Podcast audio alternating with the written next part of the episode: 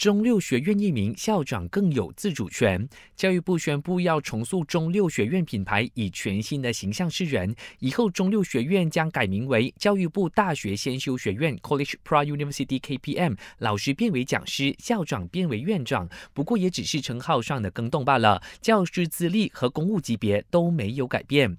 部长法丽娜表示，除了改名字，教育部即日起也会下放招生自主权，让中六学院的校长自行录取。具有潜力的学生入学，除了填满各校学额，也能够让更多中五毕业生有机会就读中六继续深造。他强调，中六是升读大学的最佳管道，有多达百分之九十的中六毕业生都成功升读大学。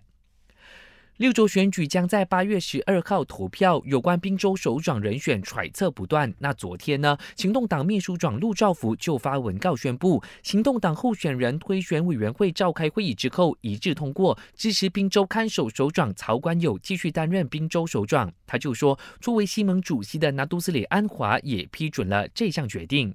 那边厢滨州首长人选才敲定，然而这边厢坊间又开始讨论起滨州的副首长人选。消息那个人会是行动党全国主席林冠英。被点名的林冠英火速发文告驳斥这项传闻，表示这是假消息，党内不曾讨论过要让他担任下一届的滨州副首长。感谢收听，我是嘉俊。